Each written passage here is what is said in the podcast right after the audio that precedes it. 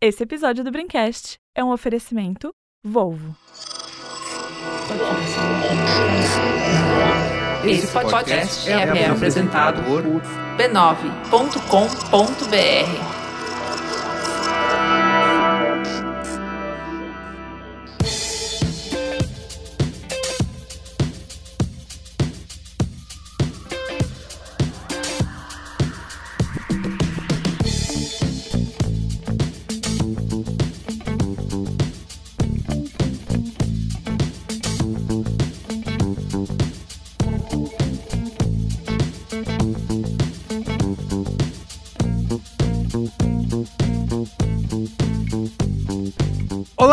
sou o Carlos Merigo, esse é o Braincast número 425.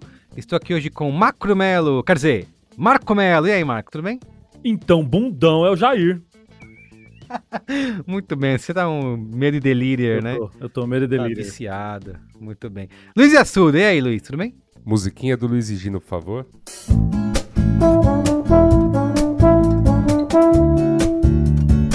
Por que, que você tá pedindo musiquinha agora? Nem tão jovem assim. Muito bem, hackeando a abertura de Luiz e Gino.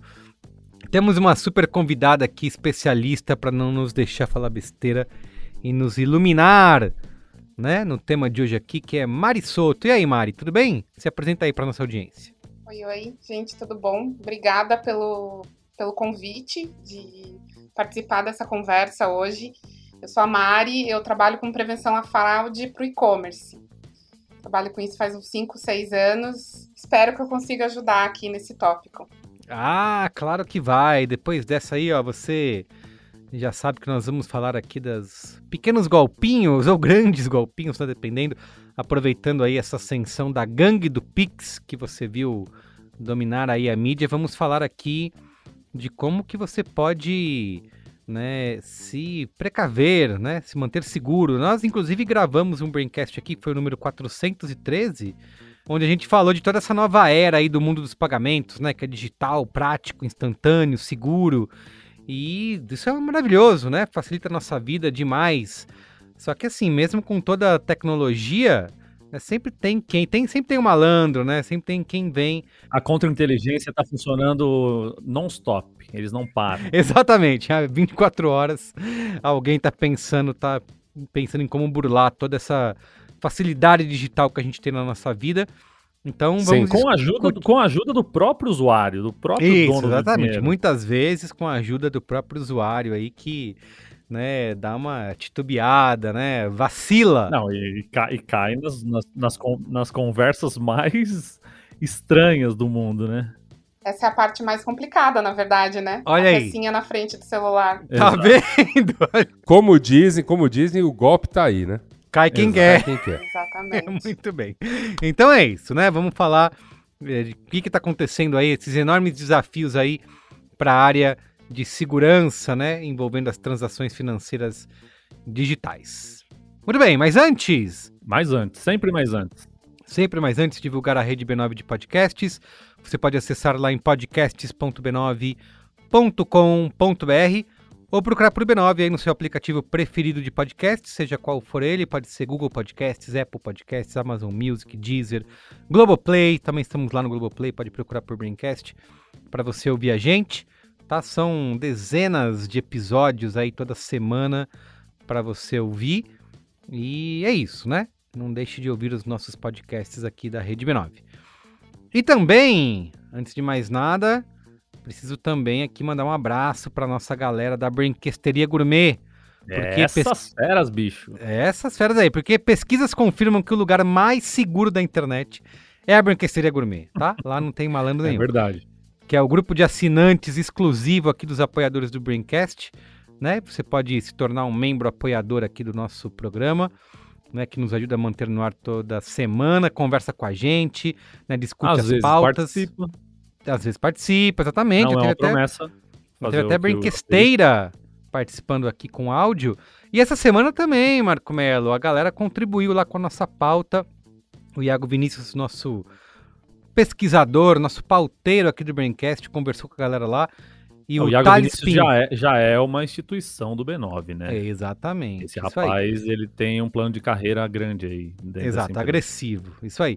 E o Thales Pinheiro, a Chayane Bitelo e o Fernando Medeiros é, contaram as experiências que eles tiveram aí com golpes que sofreram recentemente. Também o Cauê Lima, o Paulo Renan e o Kelvin Bressan, que trouxeram várias contribuições e até dados aqui para essa pauta do Braincast, tá? Então, para você Paulo fazer Renan, parte. só para dar um toque aqui, Paulo Renan que tá lançando um livro sobre os 10 anos do Marco Civil da internet. É mesmo, é verdade. Ele me marcou lá Então no fiquem Twitter. ligadinhos nas redes aí do Paulo Renan que grandes Você- acontecimentos. Você aqui. pode contribuir, né? Ele lançou uma campanha de crowdfunding Crowdfunding. aí desse livro dele. É, 10 anos do Marco Civil, é isso? Acho já que é faz 10 tudo anos, isso? se eu não errei a data. Já faz tudo São 10 isso? Parece que foi, foi, foi ontem. Enfim. Ó, você Então, pode ficando velho, procurar Carlos. arroba Prenas com dois S, P-R-E-N-A-S-S no Twitter. Segue ele lá, que é conteúdo de qualidade garantido e você ainda pode contribuir aí com o livro do Paulo Renan, que é brinquesteiro, que é ouvinte do Brincast. Que é, que é brinquesteiro fiel e juramentado. Exato, exatamente. Muito bem. Então é isso.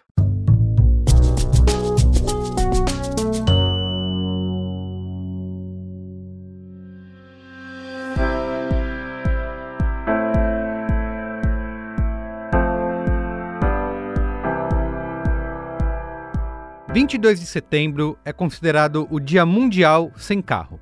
É uma data para a gente parar os motores por um dia, respirar fundo e refletir sobre um uso mais consciente dessa máquina.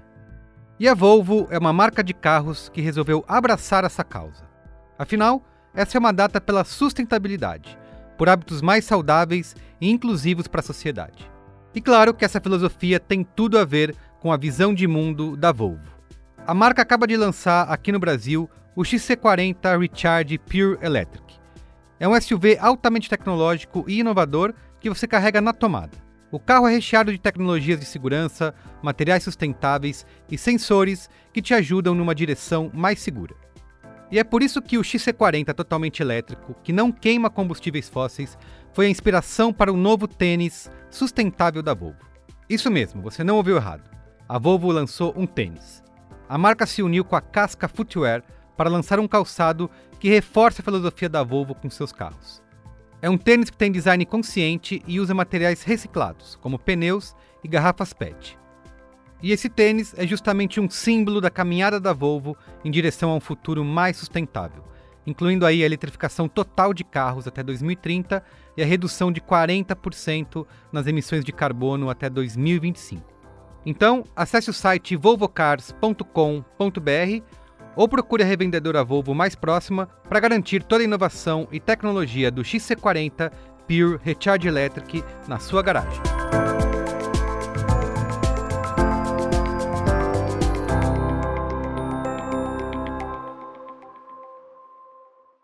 Vamos para pauta? Vamos pra. Pauta!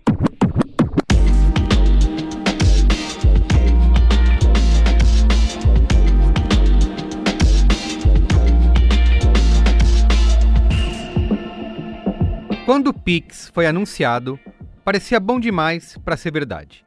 Fazer transferências bancárias de forma instantânea, a qualquer hora do dia ou dia da semana e, o melhor de tudo, sem taxas, deixou muita gente desconfiado. Mesmo assim, rapidinho a gente se acostumou com essa verdadeira maravilha financeira e tecnológica. Em menos de um ano, o Pix já é o segundo meio de pagamento mais usado no Brasil, superando os cartões de crédito e de débito. E tudo isso considerando muitos outros meios inovadores de pagamentos, como cartão por aproximação, cartão virtual, pulseira, relógio, celular e tudo mais. É toda uma nova era no mundo dos pagamentos. Digital, prático, instantâneo, seguro. A gente fez até um braincast só sobre isso, é o episódio 413. Procura aí no seu feed. Tudo muito empolgante, né? Até que isso começou a acontecer. É a chamada quadrilha do Pix. O objetivo dos criminosos era ficar com as vítimas até que elas liberassem dinheiro por meio de transferências bancárias. A gente acompanhou aqui uma série de crimes envolvendo essa nova modalidade de pagamento, que é uma transferência de dinheiro muito mais rápido, muito mais fácil, e as pessoas sequestram essas vítimas, fazem tortura psicológica inclusive com a família, e só liberam depois de transferências. Os meios de pagamento estão cada vez mais sofisticados. Só que o batedor de carteira também não ficou para trás. Tanto que rapidamente o Banco Central estabeleceu regras e limites de transferências via Pix. E vale lembrar que o Pix é só uma das portas de entrada para fraudes digitais. No último ano, o Brasil perdeu quase 4 bilhões de reais em golpes online dos mais variados. Nem mesmo todos os dispositivos de segurança, tokens, autenticação de dois fatores e outros penduricalhos podem parar os fraudadores. Os métodos são muitos. Envolvem tecnologia, clonagem de cartão, roubo de dados e até arma na cabeça, como você ouviu aí. Mas muitas vezes o golpe não passa da velha e eficiente engenharia social. No Braincast de hoje, a gente se pergunta se tudo isso é motivo para pânico. Em nome da praticidade e da integração, a gente está abrindo mão da nossa segurança? É uma troca que vale a pena? Como a gente pode se proteger das fraudes digitais? Então fica de ouvido ligado aí que o papo de hoje pode salvar a sua vida e a sua conta bancária.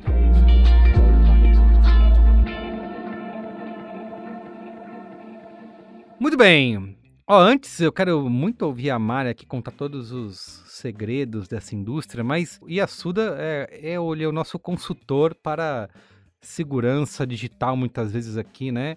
Apesar da gente, às vezes, ignorar e não seguir nada do que ele fala, e depois só quando se dá mal, vai falar com ele, e aí, Yasuda, como eu resolvo essa treta? É, ele está sempre promovendo, né? Esse debate aqui. E, e quando lançaram, por exemplo, o Pix, né, quando foi anunciado, é, eu botei na minha cabeça que eu só ia aderir quando o Yasuda fizesse, né? Porque... É isso, é a nossa nota, nossa nota de corte é, é Luiz Exato, exato. Eu fiquei eu tinha muito usado meu e-mail principal, por exemplo. Então. me deu corte, falou, não, não, não usa. Não, não, Ixi, não é pra usar, e acho que eu tô usando. Ah, e aí eu fiquei muito assim, falei, putz, se o banco tá feliz, eu tô meio né, desconfiado, sei lá, tá muita promoção desse negócio aí, será que eu devo usar, né? E aí depois é integrado com muitas coisas, com WhatsApp. E no fim acabei usando, né? Porque a gente quer mais é se livrar de. Comodidade, afinal, comodidade. É, a gente quer a comodidade, é, né? A gente quer a comodidade, então acabei usando. Mas, Yasuda, eu quero saber de você, se você usa. Sim o Pix? Quais são as prevenções que você toma? Qual é que é aí? Eu uso o Pix porque, enfim, ele é um, ele é uma modalidade de transferência. Assim como você já fez DOC e TED na sua vida via bancária, o Pix ele é uma modalidade muito parecida. O que muda, né? Muda o tempo, a tecnologia né, que está por trás, mas ele é uma, uma plataforma do Banco Central, que os bancos operam. Então você acaba não pagando nenhum tipo de taxa né, de transferência entre bancos, que é uma coisa que era mais corriqueira. Né? Eu acho que os bancos também tiveram aí nos últimos anos, né, uma, uma, grande competição dessas contas digitais. Teve, a né, minha maior então, desconfiança de... era é justamente ah. não ter taxa, né? Não tem taxa? É, então, não, tá não é assim, é, você precisa entender qual era o plano por trás da coisa, né? Ah, é, o Pix ele é uma solução do Banco Central. Então ele é. Tem, tem o Banco Central por trás, ah, né, o Banco Central do ah, Brasil. Não é uma união, união dos bancos ativar, né? Uhum, então não, é, não é um produto privado, por assim dizer. E aí o que acontece? Ah, óbvio que havia uma expectativa de uma vez que o Pix estivesse popularizado, houvesse uma cobrança. A famosa nova CPMF, que tanto foi falada, seria em cima desse tipo de transação. Ia ser irrisória, ia ser menor do que a taxa que a gente paga, por exemplo, está embutida em tudo. Em, ah, mas não só essa. A taxa que a gente paga, por exemplo, quando faz uma compra por cartão de crédito, está embutida em tudo que a gente compra. Só que você não vê essa taxa, ela é descontada do comerciante. Então é mais uma. Seria, seria um. Seria ganha-ganha, ainda com imposto, ainda que tivesse tudo isso. Né? Só que, claro, é, é, esse papo não andou, a plataforma ainda está gratuita e tem um outro conceito por trás dela que foi muito, é, é, vamos dizer assim, as coisas aconteceram. Se não houvesse a pandemia, as coisas aconteceriam com um pouco mais de calma, que é o seguinte. É, o, o, Pix ele é um esforço, né? Ele tem, tem uma, uma razão de ser por trás, essa questão de facilitar, de promover comodidade, de ser uma questão né, de, de, de trazer as pessoas para os meios digitais. tem a ver com o esforço que existe para bancarizar a população. Né? Antes você só tinha os grandes bancos e os grandes bancos não tinham a penetração é, é, é massiva da população. Você uh, falava-se há uns anos aí de menos da metade da população brasileira bancarizada. Né? O dado exatamente eu não tenho. Mas era, eu me lembro de ser alguma coisa por aí. Você tem o fenômeno das contas digitais, você tem o fenômeno dos pagamentos digitais e você tem o Pix. Só que aí você jogou tudo isso num liquidificador porque houve a Covid-19 e de repente todo mundo teve que, que se jogar nessa porque. Sim porque era o que tinha, né? Você não podia fazer a compra da maneira como você estava acostumado. É, né? no come... Lembra no começo da pandemia? Até carregar dinheiro seria uma, um ato ah, é inseguro, é porque o vírus poderia sobreviver ali, ou você pegar o seu cartão e passar na maquininha, se você não tivesse o tal do cartãozinho que, que é, é sem contato, uhum. por aproximação, enfim. É, tudo aconteceu muito rápido e é mais ou menos nisso onde estamos. Mas assim, é, não tem problema usar o Pix. Eu acho que eu, eu, enquanto a plataforma para você transferir dinheiro, porque não se engane, né? Assim, usar Pix, usar Doc, usar TED, meio que na mesma. O registro tá lá. Enfim, se você não tiver tá dinheiro, tá não vai adiantar nada, banco, né? É, se você não tem dinheiro, não vai adiantar nada, exatamente. Mas eu vi um negócio que eu tenho usado ultimamente que tem facilitado muito é esse pagamento por Pix em, com transferência, com você faz, ele gera um QR Code, você passa o QR Code ali Imediato, né? Mais que é imediato, e você não tem mais acabou. que ficar. Porque assim, é, boleto que você recebe no e-mail, por exemplo. Às vezes o celular não consegue ler o código de barra ali. Você tem que digitar como se você tivesse não, na cara, idade da boleto pedra. demora dois, três dias para compensar, né? Pois tem que é, esperar. Então, hoje é um... pai mete o Pix, pum, pagou. Exato, você paga era. até iFood com Pix e é o restaurante vê na hora e te manda. Então, a facilidade é grande, né? Mas também a facilidade para poder fraudar isso, né? E para poder. É, acho que até. Obviamente, isso já existia antes no, no WhatsApp, né? Você já recebia os golpes lá. Mas agora com, com o Pix dá uma facilitada, né? Na vida da galera. Uma... É instantâneo, né? Isso, é facilita a nossa vida, mas facilita também a vida do malandro. Então, tem, é, tem essa, né? Esse, esses golpes não foram inventados, né? Mari, eu quero que você trabalhe com isso, você trabalha numa empresa que é dedicada a isso, que é a Conduto, né? Me explica como que funciona, o que, que você faz no seu dia a dia, o que, que uma empresa como a Conduto, é, que é especializada em antifraude, faz. Então, a Conduto, ela é um antifraude e ela, se, ela é conectada, seja num e-commerce ou numa fintech de pagamento, um processador de pagamento e por aí vai. Então, a gente está lá no meio do fluxo da transação. Então, quando você vai, entra no site escolhe comprar, seja o site que você gosta, e fica aquele tempinho processando o pagamento, nesse tempinho que processa o pagamento, existem várias, vários pedaços ali, várias empresas no meio. E uma delas é o antifraude. E o antifraude ele pode funcionar de inúmeras maneiras. A conduta é a pioneira no, no, no Brasil que combina o machine learning, ou seja, inteligência artificial, e o comportamento de navegação. Então, rapidinho lá, enquanto está pensando, processando o pagamento, a gente dá um score de risco, né, uma nota de risco para a transação, e essa transação pode ser aprovada ou não. Isso é o que a empresa Isso faz. Isso que você está falando do, dura segundos, Milissegundos. né? É, é uma... muito rápido. Caramba, Milissegundos. É muito rápido. É. É aquela é, giradinha assim. Aí acabou. acabou. Às vezes demora um pouco mais. E daí é porque pode ter uma configuração um pouquinho diferente da outra. E tudo isso tá. pensado de acordo com o risco do, do negócio, né? Do e-commerce. Eu não faço o machine learning, queria eu ter essa habilidade. Hum. Eu monitoro o que acontece na, nas, nos parceiros, nos clientes da Conduto. Né? Então, eu fico atenta ao que está acontecendo. Ah, então tem uma promoção, tem um pico de volume, tem um comportamento suspeito, tem muita fraude acontecendo. A gente está lá acompanhando, né? Por isso que a gente chama de desempenho, de performance, a gente está monitorando esses números para garantir o melhor resultado para todas as partes desse processo. Porque o lojista ele quer vender o máximo possível. Lógico. O cliente ele quer conseguir comprar onde ele quer, mas a gente tem que evitar perdas financeiras aí tanto para o lojista quanto para a pessoa que de repente foi usado o cartão e você nem sabe que estão usando o teu cartão. Então a gente tem ali do, dois clientes que a gente tem que equilibrar para deixar todo mundo feliz na hora de comprar online, porque se tua compra é negada na hora que você está fazendo tá lá, nossa, eu quero comprar isso. Roda, roda aquele negocinho e não aprova, com quem você vai gritar? Com alguém. Exato. Alguém vai levar no xingão, né? Então. Você sabe que isso já me aconteceu em, em viagem, né? Assim, você vai. Você via, eu viajei e tal, fui querer passar o cartão e não vai, porque, obviamente, é, acho que esse sistema que você falou aí identificou, meu, o fulano nunca foi para esse lugar.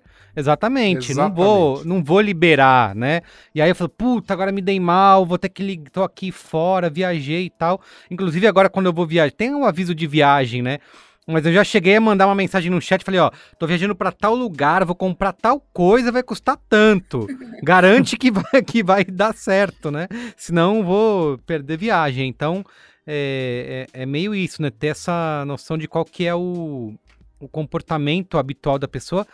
Mas isso envolve muitas variáveis, né? De repente, sei lá, como que você vai saber tudo que vai envolver a vida da pessoa para isso fazer sentido? Ah, ah Carlos Menino. Ah. É, aí falamos de ciência de dados, né? Aí falamos Sei. de dessa arte, né, que é saber sobre o ser humano através do comportamento dele. Tudo que eu posso traquear na internet sobre a pessoa, né, exceto pessoas que tomam o devido cuidado, é, né, compõem, né, para dizer muito sobre quem é você. Não exatamente, não vai ter lá escrito, olha, este é Carlos Roberto, não é assim. Mas assim, é, é, é, realmente com, com o pouco de dados, o pouco não é pouco não, tá? Mas enfim, com os dados que, que se obtém da navegação, do, do login ali, Geolocalização. É, localização, o, o, navegador que é utilizado, os sites que costuma o tempo que navegar. Você fica no site. É, o tempo que você fica no site, o que, o que você que tem é instalado, que às vezes, às vezes também diz muito sobre quem é você, o que você tem instalado como extensão de navegador, tá?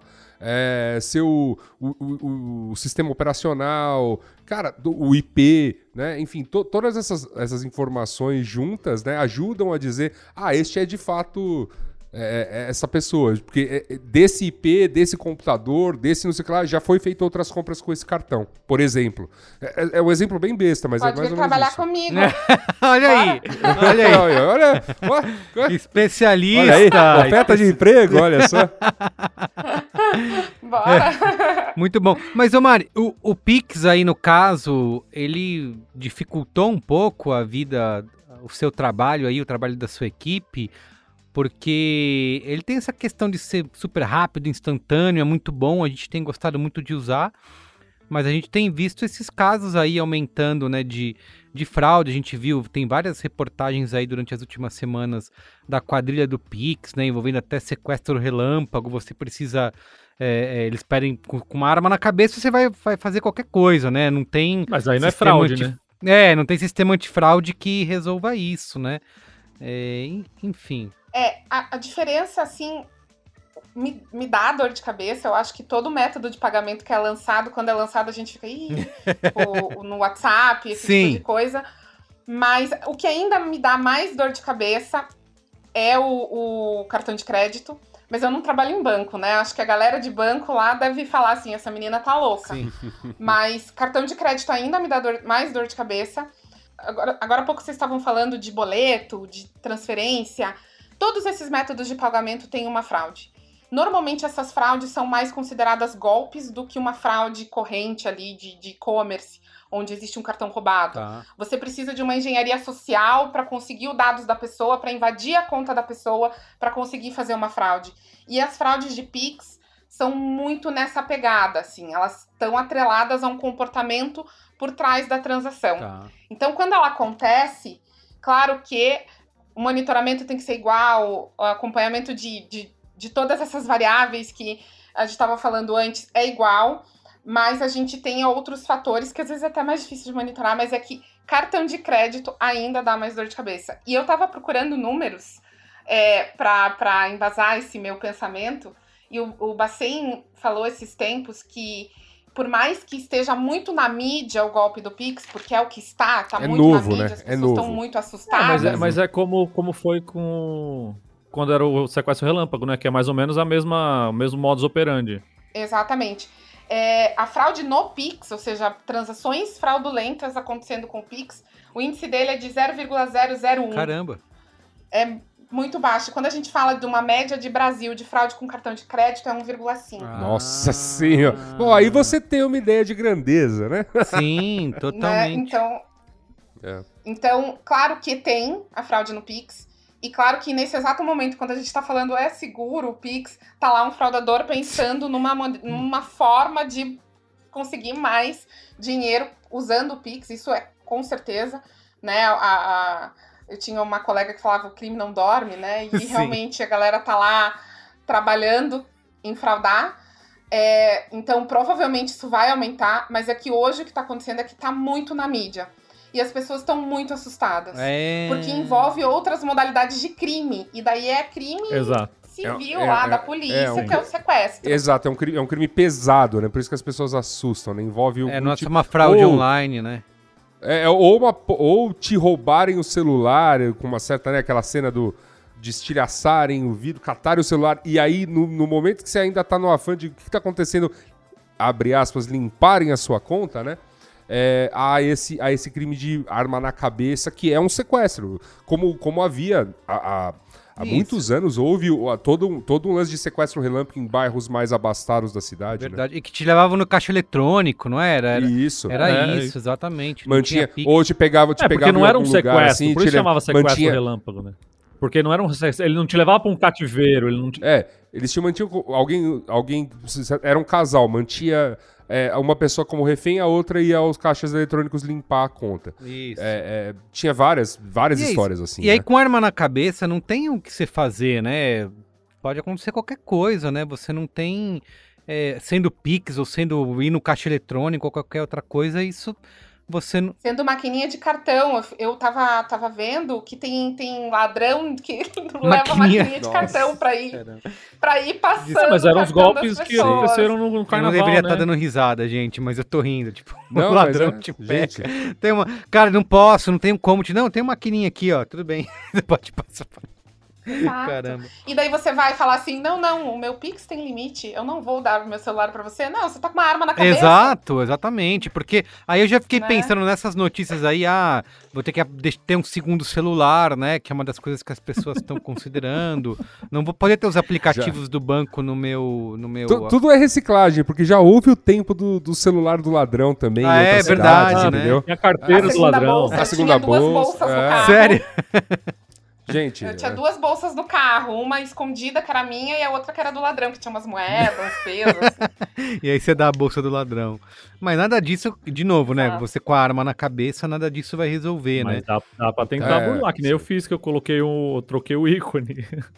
Não Trocou tem o ícone o do ícone do, seu- meu banco. Agora o ícone É. do meu banco é outra coisa que o ladrão vai olhar e falar: e aí, cadê o bagulho do banco? Eu falei: não tem o negócio do banco. Só se ele te reconhecer, Marco. Fala, você é o Marco Melo do Braincast? Eu já sei. Então, mostra aí seu aplicativo escondido. Eu fico pensando assim, se vai trocar todos os aplicativos, o cara fala, você não tem nenhum aplicativo de banco no seu celular? Por favor, meu, passa o dinheiro aí. 2021, você tá vivendo em que época? Aliás, aliás, é, 2021. aliás, é uma questão. Aliás, esta é uma questão é, que eu acho que precisa ser de alguma maneira debatida. Hum. Bancos forçaram clientes a instalar os aplicativos de celular em seus celulares. Hum. Então, isso foi uma barra forçada. Esse ponto do banco forçar é o, é o dilema de quem trabalha com prevenção à fraude, tá? É a usabilidade versus a segurança. Uhum. A, a maior dor de cabeça, e seja a pessoa de prevenção à fraude do banco, do, de um site ou da onde for, é a gente quer que o nosso que o cliente compre rápido, quer que o cliente pague rápido as contas. Senão ele desiste. Mas como que isso vai ser seguro? Sim. né? E daí o pessoal de segurança fala, coloca mais camadas de produção. E daí o pessoal de UX fala, não, não coloca não, porque senão o cliente vai desistir. Sim. Então essa é a, é, é a, é a dúvida, é a briga, digamos assim, que mais acontece em times de produto e, e, e- e prevenção à fraude e segurança. Com certeza. E aqui você ainda tem atrelado um resultado de negócio que é baixar o aplicativo, né? Então, assim, é, o- te- teve times movidos a essa. Teve muita grana que circulou no meu mercado, que é comunicação, né, baseado em baixe o aplicativo do banco. E foi forçado, e eu falo é forçado porque muitos dos serviços bancários que você utilizaria em qualquer outro canal, você precisa de um negocinho que está hoje em dia no aplicativo. Aquele tokenzinho, aquela verificaçãozinha. Você precisa autenticar muito da- muitas das transações que você faz no banco via seu celular. É por isso que ele se tornou tão visar, porque assim, naturalmente o aplicativo vai, se você tem uma conta em banco, você naturalmente vai ter o aplicativo. Essa é a parte meio é. bizarra da então, coisa. Né? Mas aí, Totalmente. aí que tá o lance que eu tô falando que o banco tá tentando me forçar e eu tô brigando contra o banco. Eu tenho uma conta no banco, eu tenho conta num banco digital, que é para fazer essas transaçõezinhas aí dia a dia, pagar diarista, pagar babado Antônio, pagar fazer os Pix e tal. E eu tenho a minha conta no meu bancão lá, que é onde eu vou tirar meu dinheiro no, no caixa eletrônico, seus é milhões o... investidos, né? Não, é onde eu tiro o dinheiro para ainda fazer uma feira, onde eu tiro o dinheiro, porque esses bancos. Sei, é, para comprar banco, Ferrari esses, esses tá fintech aí, você paga uma taxa para tirar dinheiro, só pode banco 24, enfim. Ah, e é. aí eu tenho o aplicativo desse banco, desse bancão no meu celular também, para tentar fazer alguma coisa. E desde faz um tempo que estão querendo me forçar o meu celular a gerar um token toda vez que eu for tirar dinheiro no caixa eletrônico, por exemplo. E eu não quero, eu tenho pra aquele você, meu cartãozinho tirar... numeradinho de, de pra quando você vai tirar dinheiro, você digita o número desse token para ele poder liberar, é isso? E, mas aí o que, que, você... que, que eu quero continuar? Eu ah. quero continuar com o meu númerozinho, meu cartãozinho de 1 a 60, que ele fala assim, digita o número 45. Eu olho lá, 45, pá, coloco lá, põe a minha senha já era. Que é, off, é, que é offline. É uma identificação é. Tem uma fase intermediária, teve uma fase intermediária que o banco te dava um chaveirinho. Te dava, ah, é, mesmo, eu, é, chaveirinho. Eu nunca tive desse banco aí do chaveirinho. Já tive o chaveirinho rodava aí, justamente esse E aí agora o que, é. que tá acontecendo? Eu não uso mais o aplicativo desse bancão aí no meu celular. Quero que se foda. Eles não querem, não querem, querem me forçar a usar o token. Eu não quero usar token no meu celular.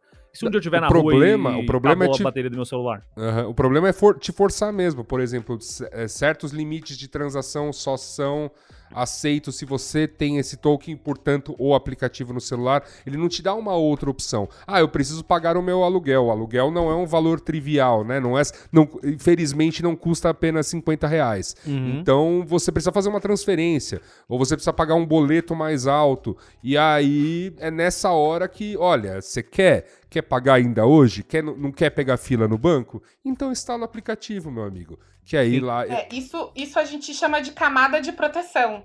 Então, pro fácil, pro rápido, é fácil ali. Você só digita uma senha que você sabe. Uhum.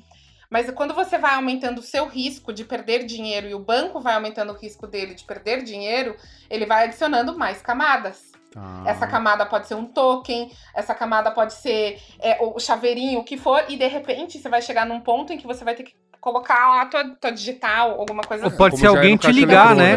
Isso já aconteceu comigo. Alguém te, isso, alguém é, te liga. Sua... Você tem medo? Eu tenho medo. De alguém te ligar? É, mas é, como é que você sabe que não, é, não é agora? É, é, verdade, é verdade. A pessoa te liga. Eu não sei se eu, eu sou aqui do banco X, você tá vendo que você tá fazendo uma compra tal. E agora? Será que eu falo que eu sou? Confirmo meus dados? Ô, Marigo, outro dia o cara me ligou aqui, ah, faz um tempo já. Eu tava no trabalho, o cara me ligou. E aí a voz parecida com a do amigo meu, né? O cara, não, eu tô, tô te ligando aqui para renovar a sua assinatura, sua assinatura da turma da Mônica aqui. Eu falei, ah, Gustavo, para com isso. Ele, Gustavo? Ah, mano, tá me zoando. Ele falou, não, não é Gustavo, aqui é o João. Eu falei, João? Não é possível. Eu falei, confirma meus dados aí então. Aí começou a falar todos meus dados. Falei, caralho, Gustavo, você tá informado, hein? E aí ficou tipo uns três minutos entre essa é Gustavo não é Gustavo. E aí, no final, não era o Gustavo mesmo, era o cara mesmo. Da, era o cara do banco. Desconfiando. a, a, a Mari falou o lance do, do cartão de crédito. Eu lembrei que eu tava vendo umas matérias sobre esse golpe do Pix aí. Uma das coisas que essa galera depende muito são os chamados conteiros, né? Porque eu sempre pensei, ah, você vai dar o golpe do Pix, mas tem que ser, isso tem que ser transferido para uma conta. E se você transfere para uma conta, imediatamente você já deixou um rastro que você pode ser né, encontrado, né? rastreado, né? É, rastreado, né? Então eu vi que eles usam prim o primeiro passo desse golpe, né, e, e, acho que isso explica muito o que a Mari falou de que um cartão é maior porque é mais fácil, porque o primeiro passo é você encontrar os conteiros, né? Quem é o dono da conta. Então, isso é um golpe dentro do golpe, né? Então eles chamam pessoas, botam anúncios em redes sociais, a ah, ganhe dinheiro fácil, tal, e assim, ó, participa aqui que você vai receber um, uma transferência na sua conta e 10% ou 5% do que entrar é seu. E ah, tá bom, então manda ver, isso, né? Tipo... Merigo. Tem uma, ah. uma modalidade nova. Eu tava até vendo um vídeo no, no YouTube. Eu entro nesses, nesses buracos do YouTube aí. Tinha um cara falando um golpe, mostrando, mostrando um golpe, como era um golpe de OLX, essas coisas, mostrando as conversas, os áudios no WhatsApp e tal, não sei o quê. E esses caras que dão golpe, eles fazem isso. É, fecha uma compra, mandam um e-mail um e-mail mal feito pra cacete, mas falando Isso, que o LXPay pagou, que não sei o quê, que papapá. Ô, mas o Marco, tudo bem, peraí, só um minuto. Tem e-mail mal feito, mas eu já vi e-mail muito, muito bem, bem feito. Muito Cara, eu, assim, já, eu fala, já vi um site, será? eu já vi um site do Walmart montadinho, bonitinho, igualzinho, com domínio, caralho, e não era, era tudo golpe. Mas voltando aqui ao, a É. esse golpinho do LX. E aí o cara faz um esquema que você coloca o produto, na verdade, é, o que eu vi era um videogame. Então você colocava o videogame dentro, o cara mandava um Uber, você colocava o videogame dentro do Uber, e aí não sei o quê. E o cara, né, no meio desse processo, ele pedia pra você colocar, tirar uma foto com o seu RG. Tipo a foto e o Caramba. RG. Por que, que os caras querem fazer isso? Porque pra abrir conta nesses banquinhos, nesses bancos, essas fintech, Os basta uma foto com aí. RG. E o cara abre uma Sim. conta no seu nome, ou, no- ou- abre uma conta no seu nome, porque ele vai ter os dados que você já passou no- durante o golpe. E aí você vai que o cara pega financiamento, o cara usa essa conta pra receber dinheiro de, de outros golpes e tal. Então, é, é o que a Mari falou. Os, os golpistas estão aí estudando modos de, de enrolar a população. Exatamente. É, Na verdade, já podem até ter feito isso com você. Tem como ver. Olha que coisa positiva. Tem como você saber disso. Mas há, um- há- uma certa burocracia para fazê-lo. Então. Mas é Ensina interessante. Aí, que Vai falar que tem como fazer e não vai ensinar? tem um negócio também ligado ao Banco Central chamado Registrato. Que Sei. é basicamente tudo o que está associado ao seu nome em termos de dívidas, contas bancárias, Que isso, investimentos rapaz. e afins. Você precisa solicitar o registrato, o Você- acesso a ele, é, no agora site aqui. do Banco Central e também em conjunto com uma conta bancária que você controle. Então você usa esses, es- esses dois fatores meio para mostrar que é você mesmo quem está querendo camadas de segurança. Estávamos falando justamente sobre isso aqui para você é, saber o que, que está no seu nome, que, que Mas, contas bancárias rapaz, existem, que investimentos, dívidas entrando e afins. Então o nome Acessei é registrado. agora aqui, eu vou fazer isso. Eu já tive esse. esse, esse... Fanfan. Vou fazer isso agora. E daí tem várias. Ah, várias É, Entendi, tem, umas- pra tem camadas, tem Não é tão camadas. fácil. Não é tão faz, de- fácil. faz depois.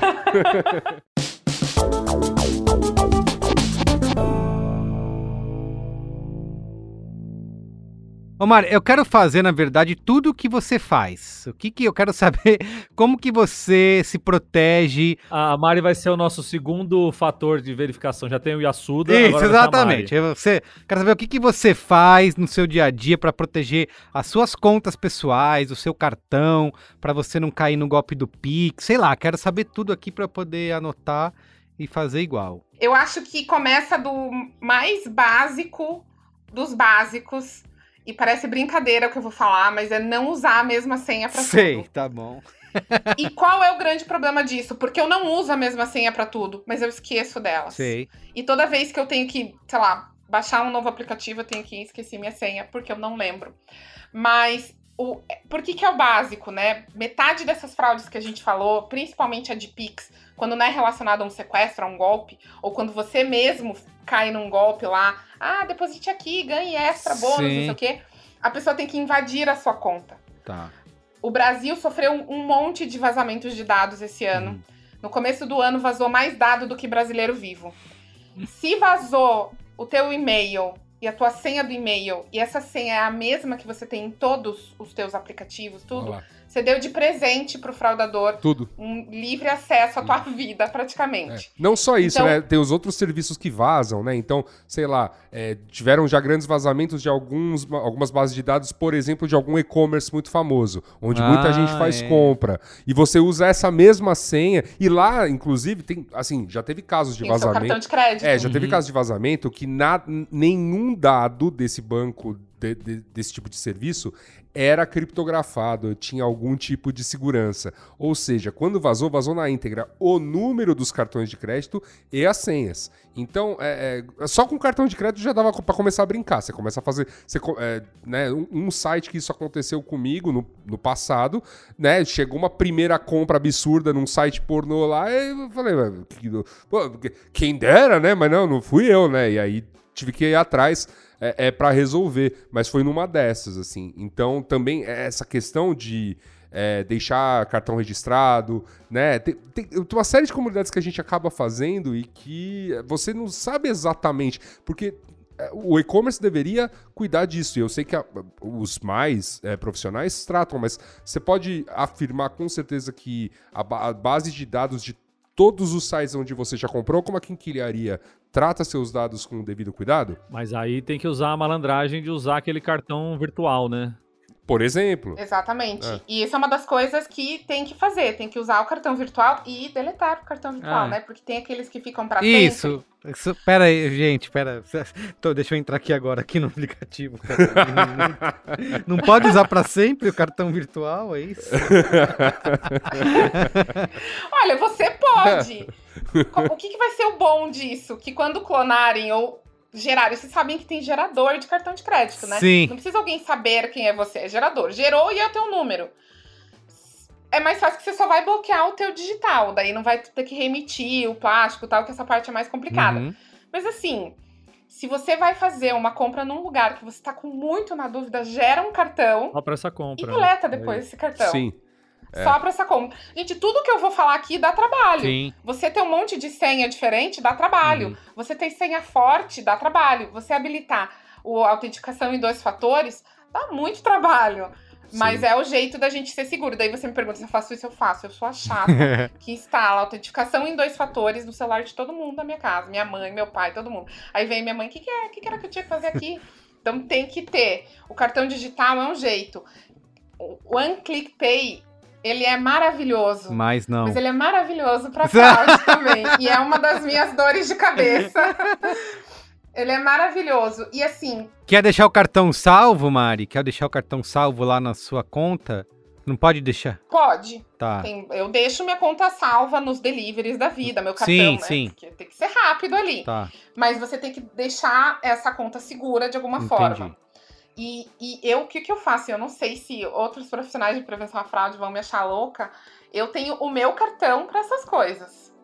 Eu, eu, eu uso me, um cartão. O cartão do delivery. Esse, Legal. É o cartão do bela, delivery. Bela dica. Porque se der problema nesse, uhum. eu sei que é nesse e não Isso vai aí. me afetar. Tô usando o PayPal para pagar o delivery. Coisas é uma possibilidade também. O PayPal tem a segurança dele. Você está adicionando uma camada de segurança a você. Se você tá, se você utilizar, por exemplo, uma determinada conta do PayPal, né, em seu nome para para fazer, por exemplo, apenas isso, né, isolar do, de outros comportamentos que você tenha, é uma, é uma, é uma questão. Quando a gente fala em, em não apenas na questão da fraude, da segurança de navegação, mas até nas questões de privacidade, né? Uma das primeiras coisas que a gente fala é em compartimentar quem é você na internet. Então, oferecer esse tipo de barreira para eu saber mais sobre você, para você, para que um ladrão tenha acesso à sua vida ao roubar o teu celular e coisas do gênero ao ter senhas diferentes, ao usar alias como, como cadastros de, de sites ao invés do seu e-mail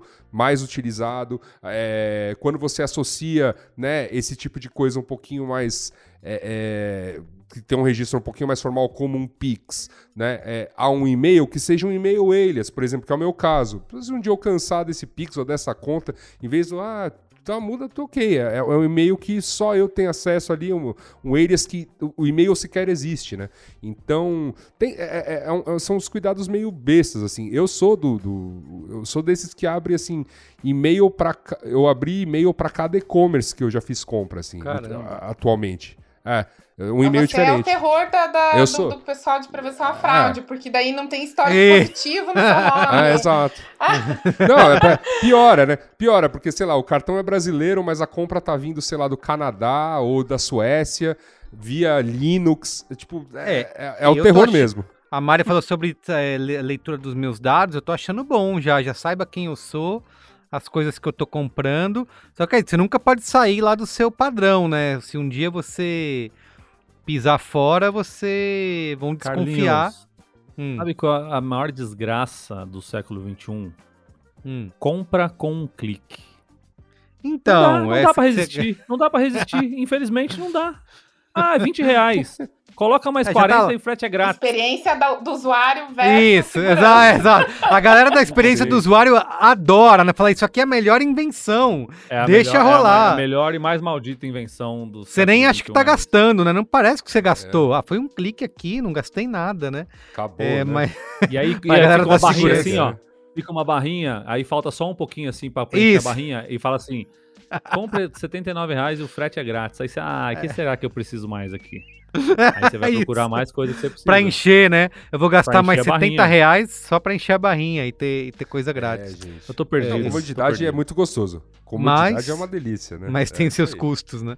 O importante daí é você comprar, fazer essa modalidade de, de one click buy, light to pay, todas as que existem aí, né? Que é você salva o teu cartão, fazer isso em plataformas de e-commerce seguras, Uhum. em que você é, se realmente tem uma senha, alguma coisa forte, mas que você sabe que, essa, que esse e-commerce tem uma segurança por trás.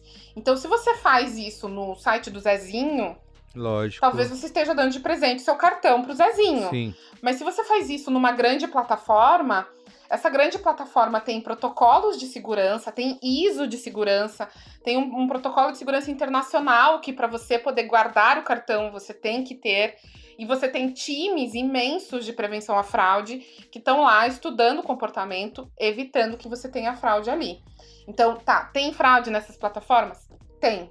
Mas é mais seguro você guardar o teu cartão nelas do que em umas que você não conhece. Eu só salvo, eu, eu não salvo o meu cartão. Em qualquer lugar. Às vezes dá aquela opção, ah, salvar o cartão para a próxima compra? Hum, não, não. Mas se é uma plataforma que, que. E eu não sei se a gente pode falar os Pode, nomes aqui deve. ou não. Pode falar o que É, quiser. mas tipo uma Amazon da vida, Mercado Livre. Compra com clique. é, Essas O plataformas. Mercado Livre, aliás, ele sabe tudo de mim, cara. Não tem uma. Eu sou casado com o O Mercado, Mercado Livre. Livre tem um time de fraude, gente, que é, É bom que tenha incrível, Mercado Livre. assim. Sim. Mas, ô Mari, eu já fui fraudado numa grande plataforma de compras de calçados, né? Que começa com net, termina com shoes, porque o meu cartão tava salvo lá. Era um, eu tinha lá um. Não era nem pelo cartão, né? Mas foi- era um, eu tinha um vale presente. E esse vale presente foi roubado, né? Eles usaram, fizeram uma compra. Invadiram tua Foi- conta. é isso, Invadiram a sua conta. Exato, foi tudo resolvido. Eu conversei com o chat lá, eles resolveram na hora, não é verdade. Identificamos aqui, devolveram o dinheiro e tal, tá? Foi tudo ótimo atendimento. Mas é isso, né? Invadiram minha conta e pegaram meu vale presente. Mas eu fiquei Uhum. pensando, como que sabiam que tinha um vale presente lá na minha conta, Não, sabe? não sabiam, Sabiam, né? talvez. Eles sabiam. entraram e acharam, Merigo. Mas en- É- entra eles um quê? Um a um? Não, imagina. Ah. Merigo, É um robozinho. Ah, é robô, É um cara. robozinho. É robô.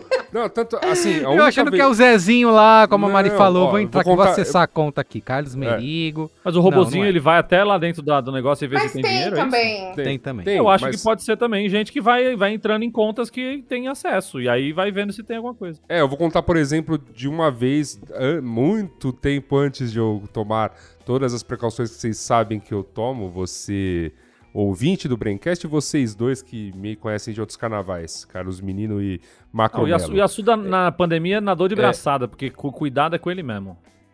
Então, mas, mas eu vou contar de uma história de antes. Por exemplo, certa feita invadiram minha conta da Netflix, Ah, já me aconteceu também. né? Normal, beleza. Normal. Por quê? Porque Netflix é uma conta que, sei lá, como a minha tá logada na TV, por exemplo, eu nem. Por- sabe, nunca. não uso senha, né? Eu lembrava que tinha uma senha tal. Então deve ter sido um dos serviços que eu deixei realmente por último pra tro- fazer a troca, né? Quando eu fiz a troca de todos os serviços. E aí, eh, num- só que nisso, né, ao identificarem, né, que veio um acesso muito bizarro, muito e outra, remoto né? Yasuda, peraí. da Ucrânia. Foi É. o último que você mudou, porque aqui, o cara que vai invadir vai fazer o quê? Vai ficar maratonando É, série que você não queria, mas- né?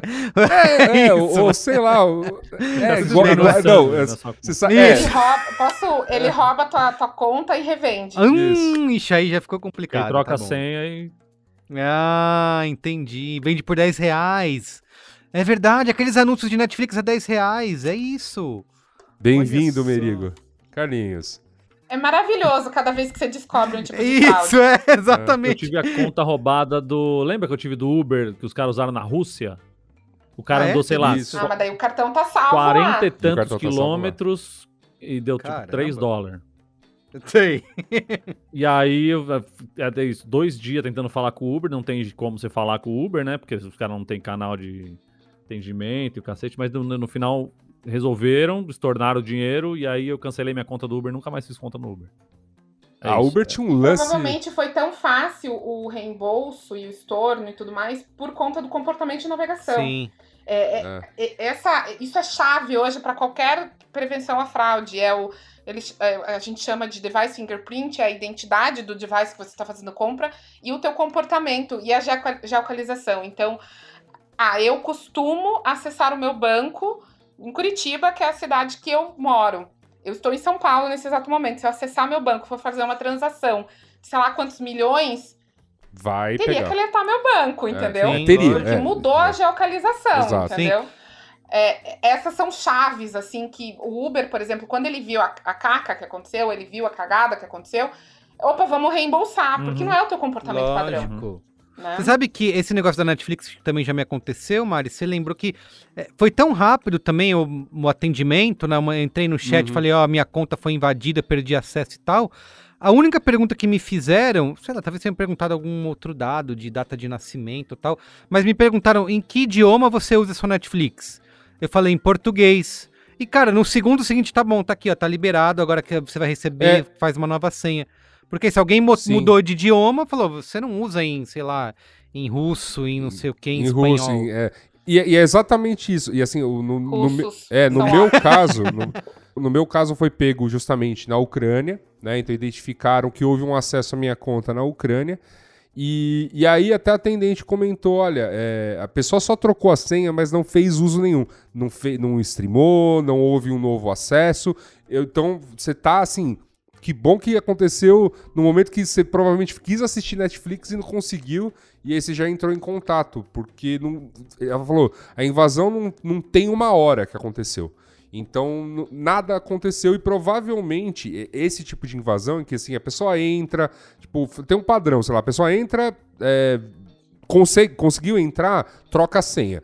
É, para você, né, é, como detentor da conta, não conseguir entrar de cara, tem que fazer alguma coisa para recuperar o acesso. Mas é, é por, é por é, batelada, é, não, é um, não, é ser, não é um ser humano, entendeu?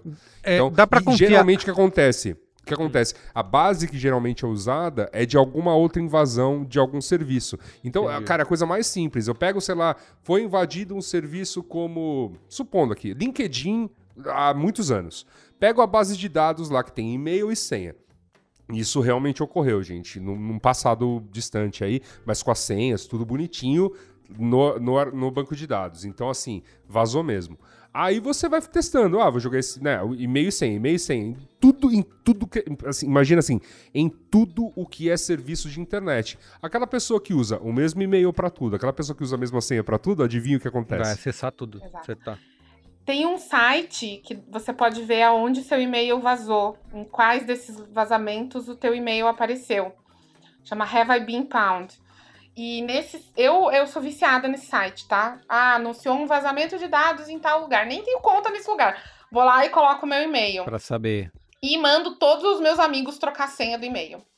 Né? Porque o e-mail hoje é a tua chave pra tudo. Sim. Tudo é teu e-mail. Então, eu já vou lá e já falo pra todo mundo trocar senha, todos os meus amigos, minha família já falam: "Ah, ela vai Ai. mensageira do apocalipse". É. Tem que trocar a senha de todo mundo, porque Você acabou de, de ser a mensageira do apocalipse pra mim aqui, Mari. Eu botei aqui no site que você falou. Fui, fui pawned 29, em 29 vazamentos de Não, dados. seu e-mail, é, seu e-mail constava em 29 vazamentos de dados. Ai, meu Então, Deus. assim, é, é isto. E aí, o lance todo é, uma base de dados, basta uma dessas, mais atualizada, que tenha senhas que você usa em tudo que é serviço, e, cara, eu roubo Carlos Mirigo em tudo, entendeu? Eu vou, vou saio entrando. E tem a engenharia social também, né? Eu não sei se vocês já viram um vídeo, ele tava circulando no LinkedIn. É, que vai um, um entrevistador e fala assim: a sua senha é segura? E daí o, o- entrevistado fala, claro. Aí fala assim: o que, que você usa na sua senha? Ah, eu uso o nome do meu cachorro e minha data de nascimento. ah, que legal! E qual que é o nome do teu cachorro? Ah, E a e a pessoa pessoa e fala. Aí passa um tempo, tá, mas qual que é o teu signo? Qual que é não sei o quê? Qual que é a tua data de nascimento? Qual que é o ano do teu nascimento? Pronto, ela já tem a senha da pessoa. Então, a engenharia social, a galera é muito boa. A galera é muito boa também. Então, às vezes, é, não, não, eles não têm a senha do seu e-mail, não vazou o acesso do seu e-mail. Os nossos dados estão todos vazados, o nosso CPF está à disposição na internet para todo mundo. Sim. Passou no vestibular, teu CPF tá na internet. É, a pessoa te liga e começa a fazer uma engenharia social. O, o golpe no WhatsApp é uma engenharia social, né? Da pessoa. engenharia e é bem trabalhado, né? Você vê, a galera vai lá, pega a foto da pessoa e vai, fa- vai procurar na lista, sei lá, mãe. Quem tá marcado como mãe? Vou mandar mensagem aqui, faz toda É uma historinha pra pedir dinheiro, né? Fizeram isso com meu irmão e mandaram mensagem pra mim. Eu ri do fraudador. Ai, eu ia adorar. Amei que foi comigo e não com a minha mãe, né? Porque Sim. se fosse com a minha mãe, ela ia Mas, cair. ô Mari, Mas daí foi com foi você comigo. na hora você desvendou, você ficou tentando brincar também com a pessoa de ficar, vou ficar dando, vou dar uma de que eu tô acreditando aqui, ficar fazendo perguntas. Eu fiz isso. eu queria fiz isso ver. porque eu, Isso é um eu reality queria show. confirmar realmente. Isso é um reality show pronto, Mari, vamos fazer. Eu queria confirmar e eu entrei na brincadeira de, mas sério, por que você precisa desse dinheiro? O que, que aconteceu? E daí eu fui até o ponto que eles me passaram os dados bancários, era de um banco que eu tinha um conhecido de prevenção à fraude, passei pro meu amigo, ele bloqueou a conta. Daí eu bloqueei o fraudador, daí me deu medo. Nessa hora me deu medo. Ai, meu Deus! Agora vai. Aí eu bloqueei ele rapidinho. Mas é, eu, eu comecei a, a entrar na brincadeira. E com quem eu conheço, eu peço pra entrar na brincadeira. E eu começo a fazer perguntas que só eu sei. Entendi. Tipo, como é que tá, sei lá, o poste da tua rua voltou a funcionar, a luz, sei lá, umas coisas assim, sabe? Entendi. Isso é importante. Você tem que descobrir se a pessoa é a pessoa, né? Uhum. Ah, é, o- eu tenho uma técnica com os meus pais muito parecida, que é assim, a gente tem algumas perguntas combinadas, ponto. Né? Então, ah, eu falei, se você, se um dia, se um dia eu entrar em contato com vocês pedindo dinheiro por WhatsApp, sabe? Façam isso em vez de me mandar o dinheiro. Olha é simples só, assim. olha só, É, é, Gente, elaborado. é muito simples. Mas aí que eu não é pergunto pra elaborado, vocês, né? gente. Não, é- não- não é uma coisa, não é uma coisa absurda de fazer. Porque você conhece muito bem seus pais. Você sabe coisas que acontecem com eles e principalmente coisas que não acontecem com eles. Mas né? entra no Então, ponto assim- do, que, do que a Mari falou de dar trabalho, né? Porque É. a gente começa a usar, gosta muito pela facilidade, pela rapidez e tal. E agora, inclusive, foi anunciado aí nas últimas semanas várias medidas é, para conter esses golpes aí, né? Vai ter limite de transferência do Pix, vai ter limite de horário, né? Vai funcionar de uma outra forma e não mais livre, né? Como estava sendo. É, é, vai dificultando o processo para poder ter segurança, né? Isso é o velho dilema, né? É, o fraudador, ele quer liquidez rápida. Hum. Sempre. Então, isso acontece na fraude é, do Pix, do cartão de crédito, é o site mais vulnerável, o site com menos barreira, a pessoa com menos com a senha menos segura, o fraudador ele vai lá e vai tentar. Se tá muito difícil aqui, ele vai mudar. Ele vai pro vizinho, tipo ladrão, né? O ladrão vai na casa, na tua casa, você tem muro com cerca elétrica, não sei o que, ele vai na casa do vizinho, ele vai na outra casa. Então ele sempre vai buscar onde ele consegue o dinheiro de forma mais rápida. Isso para Brasil. Porque é, eu brinco que quem, é, quem não desiste nunca é o mexicano, né? O fraudador mexicano não desiste. Ele mira o- na pessoa, assim, ele quer os dados daquela pessoa, assim, é isso? Ele mira e ele Entendi. vai, e ele tenta e ele não desiste. O fraudador brasileiro, ele, ele, vai, ele vai buscar fragilidades, ele vai buscar onde ele consegue dinheiro rápido. E por isso que o, o Pix é a solução hoje. Eu, eu vou falar uma, uma rapidinho de teoria. Eu sei que teoria é chata, parece aula de história, mas é que eu amo isso. Eu tá- A gente isso aí. também. Tem- Manda, pode mandar. Gosta eu de amo. teoria. Tem uma teoria, uma teoria de fraude, que é o triângulo da fraude. Não sei se vocês já ouviram falar. Não? É, foi um, um pesquisador, Cre- Cressey é o nome dele, se não me engano, lá em 64, 62, não- eu sou péssima com datas. Ele estudou comportamentos em fraudadores para achar se existia um ponto comum entre, entre eles que levaram eles a cometerem a fraude. E ele achou três pontos, que é o triângulo da fraude, e essa, esse triângulo da fraude ele chama de fraude da oportunidade. Então eles perceberam que o fraudador ele precisa de uma necessidade, por exemplo, ah, tô desempregado, a crise, Uhum. é, nosso, nosso país está num momento muito difícil, tá tudo caro, né? É, tem ali aquele ponto, tem a racionalização, que é assim, o que, que é errado para você? Ah, eu, deixei, eu esqueci 10 reais em cima de uma mesa. Alguém vai olhar e falar assim, essa pessoa não precisava, pegou, mas é errado, né? Então, assim, o que, a racionalização do certo e errado e a oportunidade. Então, a oportunidade é, hoje em dia, a oportunidade de dinheiro rápido para os fraudadores está sendo o Pix. Porque é, é o método de pagamento que estava relativamente fácil né, de conseguir, principalmente com golpe de, de engenharia social, WhatsApp, esse tipo de coisa, galera fazendo desafio de Pix na internet, tava muito fácil. Galera então, deixando, galera deixando endereço de Pix publicado no Twitter, é, do tipo, me manda é Pix, é gente. É isso. A galera é louca. Então, assim, houve uma oportunidade. Por isso que tá todo mundo ali. E quando você vê que essa teoria que foi feita lá atrás ela ainda faz sentido porque tudo isso que a gente foi falando é oportunidade, oportunidade de mercado no mundo do, do, do fraudador, né? Porque ele tá achando gaps aí, achando espaços onde tá fácil fraudar. Aí, anos depois, muito tempo depois, um grupo de, de pesquisadores viram que o triângulo da fraude ele não estava mais tão correto. Ele precisava de um ponto. Ah, lembrei da palavra, tá, gente? Não era não é necessidade, é pressão, pressão externa. É, esse grupo de pesquisador, ele foi lá e colocou mais um ponto comum, que é a capacidade. Então, não é uma pessoa pegando seu e-mail, digitando lá para entrar no seu Netflix, para roubar o seu Netflix. São hackers, são, são, são pessoas com muita inteligência que poderiam usar para o bem, criando robozinhos para testar aqueles e-mails vazados. Então, você precisa da capacidade. Né? E por último, terminando aqui a historinha, é um pesquisador brasileiro, e em 2016, se não me engano, ele adicionou mais um, ele conseguiu perceber mais um ponto comum, que é a disposição ao risco. E eu acho que essa é a, é a parte chave do golpe do Pix, desse do sequestro relâmpago, porque eles não estão fazendo mais isso na internet, né? Eles estão dando cara, eles estão indo até a rua, eles estão eles não têm medo de ser pegos. Eles estão sendo bem rápidos, a polícia tá com dificuldades, mas é a disposição ao risco. O fraudador, ele tem tanta capacidade, ele tá tão predador que ele não tem mais medo de ser pego. Então ele vai na rua e ele assalta alguém. Mas a gente, então, mas a gente pode é, é, colocar essa galera da gangue do Pix, por exemplo, como fraudador, porque ele não tá fazendo uma fraude, ele tá roubando mesmo. É, é ele, o, que, o que pode ter aí de inteligência é de mirar nas pessoas que estão mais vacilando, de ver gente uhum. com o celular na mão e tal, esse, esse tipo de coisa. Mas é, são bandidos, ladrões comuns, como existia antigamente, ladrão, ladrão de saída de banco, ou ladrão de sequestro relâmpago. É gente que está é. usando da violência e do medo de, de, dessa coisa da segurança pública e tal para cometer crime. Não é, não é uma fraude porque assim, quando você, quando a gente pensa em fraude, a gente pensa em algo passivo, né? Você, eu, como sendo uma pessoa fraudada, eu não tô fazendo nada.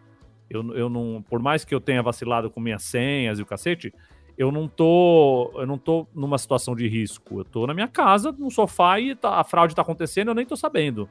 Outra coisa, você tá na rua com o celular na mão, o cara vem põe uma arma na tua cabeça, vai, me passa tudo no Pix aí, que não sei o que, que papapá. Então, acho que é, é eu concordo que, que possa ser uma, essa coisa do, do, do risco. É uma, uma parte a mais nesse triângulo, que não é mais um triângulo, né? Um pentágono, um hexágono, pentágono. não sei o que, que é. Uhum. Mas essa galera da. da... Né? é, um pentagrama, mais... exatamente. Pentagrama, é. é. bandido comum, eu acho que é, que é a galera é. que tá na rua, na correria. Concordo. Eu acho que é, tem a parte do crime mesmo, tem a parte que é a, a quem investiga não vou ser eu. Por mais que a gente brinque que seja a polícia da internet, não vou ser eu que vou cuidar disso. Mas tem a parte combinada, né? Então, assim, vai ser um bandido que vai assaltar alguém no meio da rua, quebrar a janela, né? Pular e roubar. Mas pelo que eu tava lendo, estudando, um delegado deu uma entrevista que essas gangues, elas têm um, um um cara da gangue, uma pessoa da, da gangue, é o cara da tecnologia. E esse aí tem o papel de conseguir quebrar as barreiras ali de segurança que o banco pode ter ou não. Então, no, naquele caso desse vídeo, ele fez várias transações de valores que era o limite do cara, provavelmente. Então, precisa aí dessa inteligência. É, é fraude, é crime, é bandido, é, é tudo igual. E assim, eu sempre que eu dou treinamento de fraude, eu sou bem palestrinha em relação à fraude, eu adoro falar sobre isso.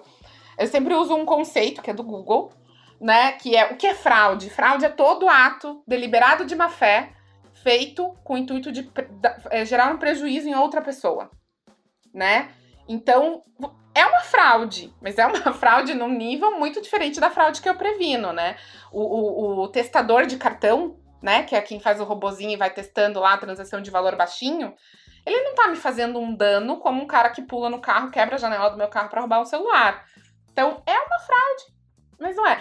Mas é, o banco ou a, a entidade, né, de pagamento por trás ali daquele Pix que está sendo fraudado, né, que está sendo invadido, ela tem que criar barreiras de segurança também. É um trabalho em conjunto, né?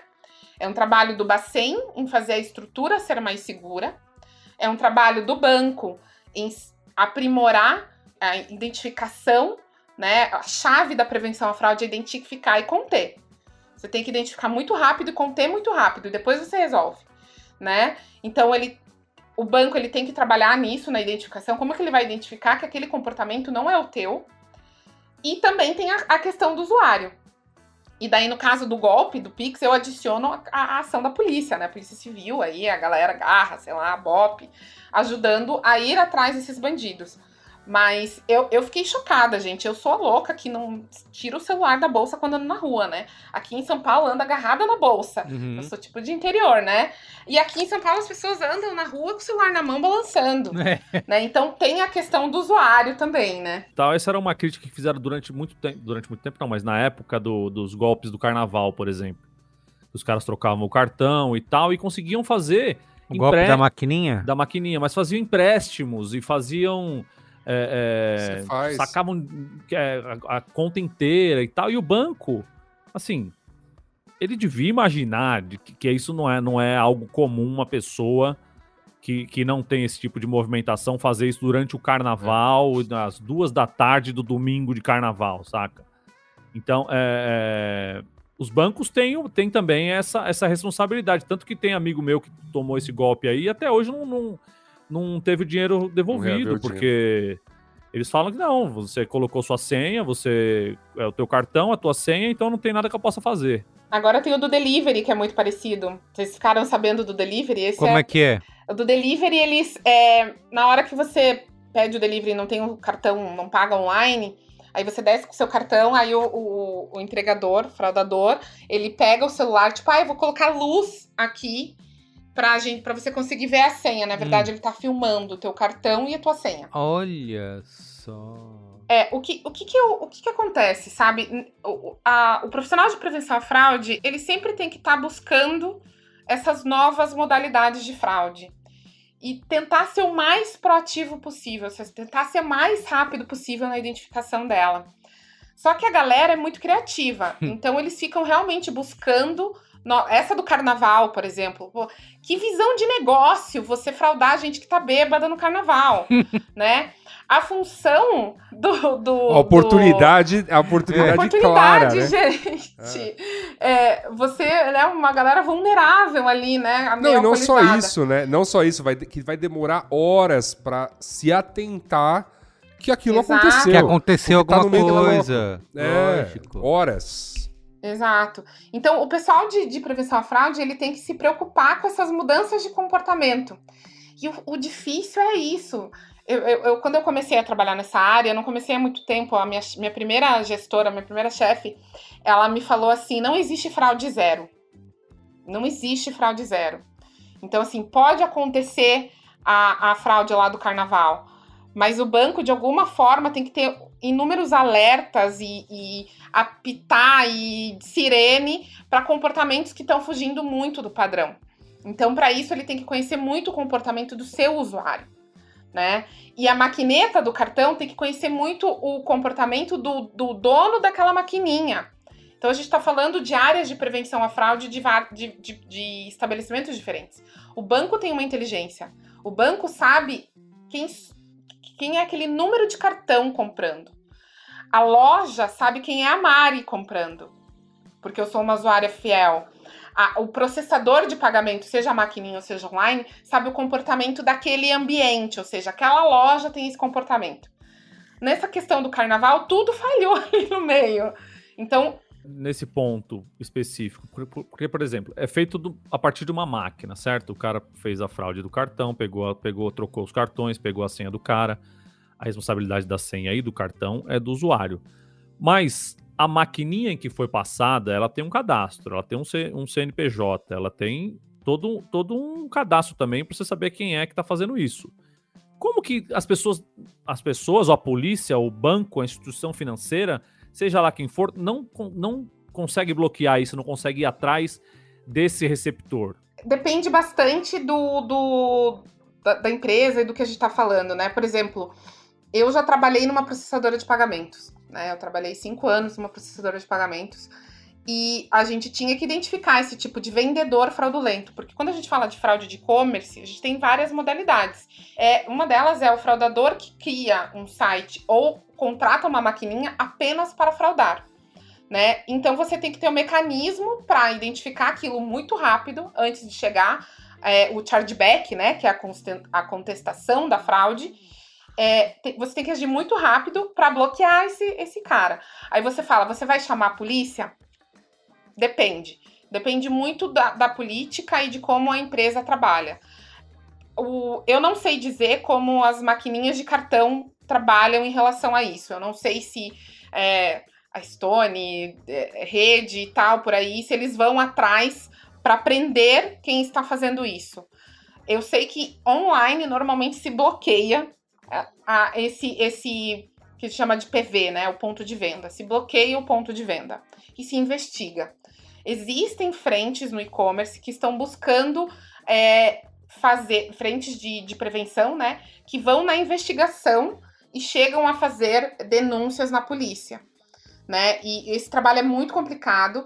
Quando a gente fala de polícia da internet, né? A, a real polícia da internet, que é a Delegacia de Crimes Cibernéticos, o foco deles maior às vezes é para outros tipos de crimes que acontecem online, tipo pedofilia, esse tipo de coisa. Ah, um cara clonou meu cartão usou no, no site, ele não vai agir tão rápido, ele não vai agir dessa forma. O que, que acontece? Essas grandes plataformas de e-commerce, eles estão começando nessa frente da investigação.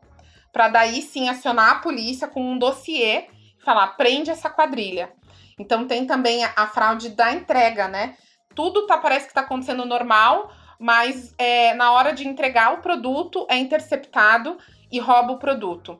É, também tem grandes players no mercado que já estão fazendo esse tipo de investigação para chamar a polícia e fazer aquelas pegadinhas no, no, no, no lugar onde os fraudadores ficam. Mas aí depende muito da política de cada lugar.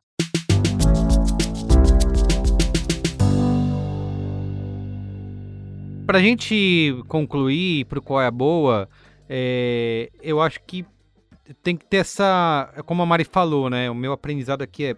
Você vai continuar usando esses métodos que são super fáceis, facilitam a nossa vida, né? A gente quer, quer mais é ter comodidade, mas tem que ter um trabalhinho em certas coisas e eu acho que é, é até pouco, né? Considerado, por exemplo, você precisar ir até o banco, como o Marco falou, pagar um boleto, né? vou lá no banco, pego a fila do caixa, pago um boleto, demora três, quatro dias para compensar.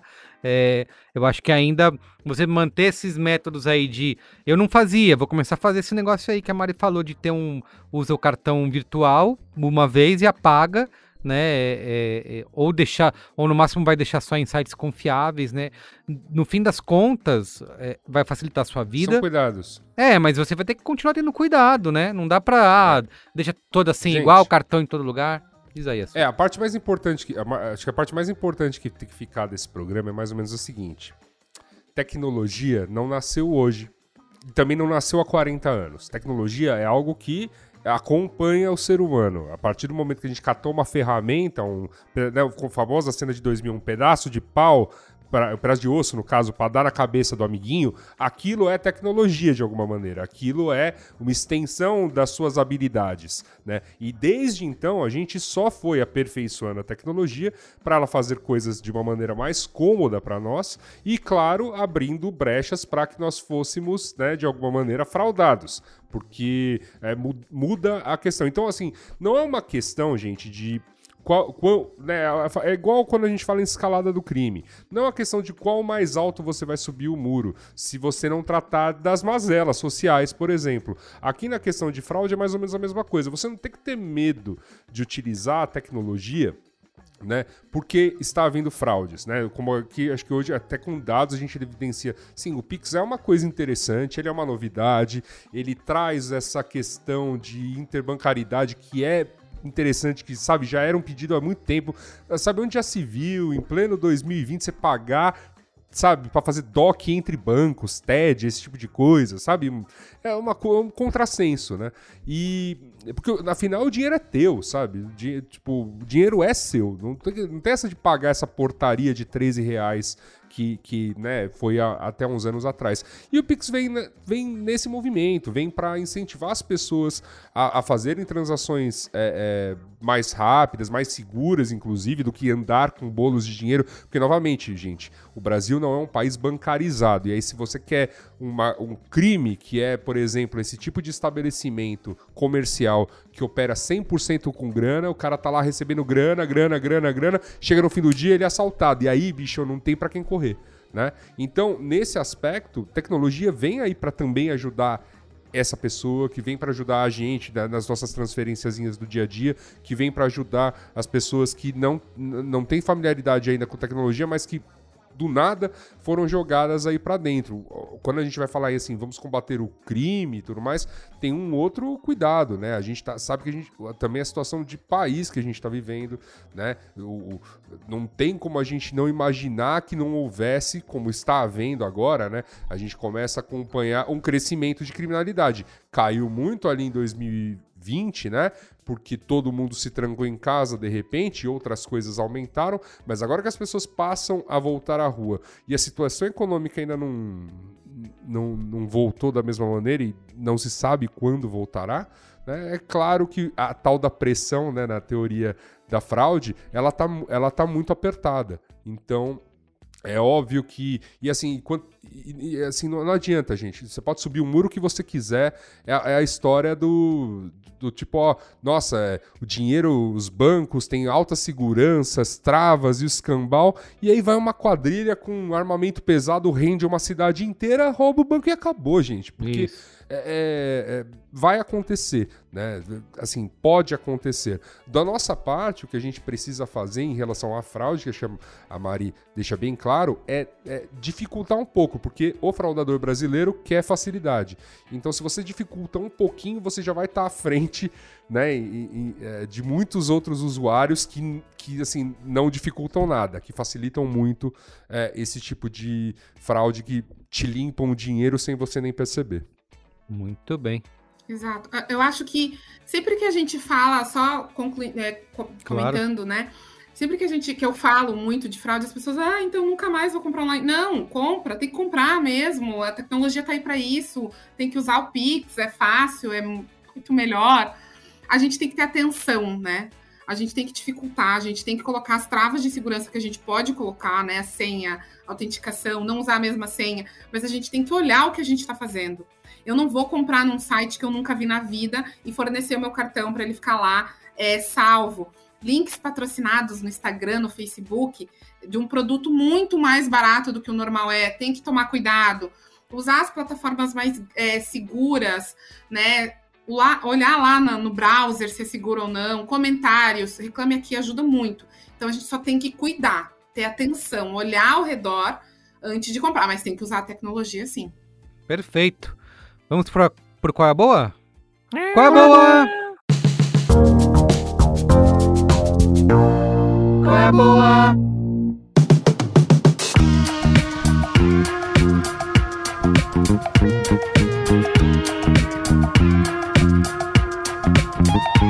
Marco Melo. Você que faz tempo, hein, que não vem aqui no Braincast. Pois é, rapaz. Eu, nas, últimas semanas aí, é, problemas de agenda. É, é, agenda corrida. Celebridade é assim mesmo, eu entendo. Ah, é, sim. Não foi vocês trocando de dia três vezes durante a semana, não. Não, de jeito nenhum. Cara de pau. Posso começar então? Claro, por favor, manda ver. Tô com vários aqui, mas eu vou ter que selecionar para não ficar, para não me é, guarda para os próximos, né? Guarda para os próximos. É, eu acho que eu vou fazer isso. Eu vou fazer os dois últimos que estão mais frescos aqui. O primeiro deles, é, eu vou fazer um link com um, um, programa da nossa série que tem que acabar, que a última, o último programa teve que tem que acabar, que a gente gravou Foi ano passado, né, Merigo? Não, esse ano, começo Ou teve já 2021. Teve, 2021 já teve, então. teve. É, nesse de 2021, eu falei que tinha que acabar a novela de época. Uhum. Porque a novela de época é um bagulho que não faz o menor sentido você tá ali mostrando coisas é, ultrapassadas, aquele jeito de falar super rebuscado, um bagulho insuportável. Mas o mais problemático disso é você mostrar a população negra, as pessoas negras, como escravizados, como pessoas inferiores, numa época em que não se tinha o mínimo de respeito e de direitos iguais das pessoas negras perante as pessoas imigrantes ou as pessoas brancas ou até, é, enfim, como as pessoas negras eram tratadas antigamente. Fazendo um link com isso, eu, eu tava ouvindo o meu Qual é a Boa, na verdade, é o podcast da Folha Ilustrada. A Folha Ilustrada tem um podcast ali semanal em que eles trazem temas é, da, da cultura no formato podcast, um negócio legal, uma hora, uma hora e pouco ali de programa, às vezes menos, às vezes mais, mas é muito legal. E eu tô fazendo esse link porque eles fizeram um episódio, tem umas duas, três semanas atrás, que chama Nos Tempos do Imperador e o Racismo na TV, em que eles abordam exatamente isso, é, o quão ultrapassado é você ficar mostrando é, pessoas negras em posição subserviente, subalternas, escravizados e os na TV de hoje em dia sem explicar um contexto, sem explicar o porquê que as coisas têm que mudar. E nesse programa eles chamam um historiador, o Thiago André, que também tem um podcast que chama História Preta. E eles falam exatamente desse, dessa novela agora que tá rolando, Nos Tempos do Imperador, que tem uma cena que é, assim, problematicíssima, que eu nem sei se essa palavra existe em que um cara que, tá, que faz o papel de uma pessoa escravizada tenta passar o, o discurso do racismo reverso ali. Ah, como é que eu posso aceitar que eu que as pessoas da, da minha cor façam igual as outras pessoas fazem, num, num bagulho totalmente difuso e esquisito, num, num, num discurso muito muito bizarro para você passar seis horas da tarde na TV e sem aprofundar mais na discussão. Então escutem o podcast Folha Ilustrada e escutem principalmente esse, esse episódio nos tempos do imperador e o racismo na TV, porque ali eles colocam a discussão no, do tamanho que ela tem que ter e colocando ali os vieses históricos e de o que acontece hoje, o que acontecia naquela época e de como ter isso na TV ainda hoje em dia é prejudicial para toda uma causa e para toda uma camada da sociedade tão marginalizada durante os 500 anos de Brasil. E o meu segundo, qual é a boa, também tem a ver com a causa negra e com toda, só que com o movimento dos direitos civis nos Estados Unidos nos anos 60. Que se chama Blood Brothers, Irmãos de Sangue, que é um filme novo do Netflix, um documentário novo do Netflix.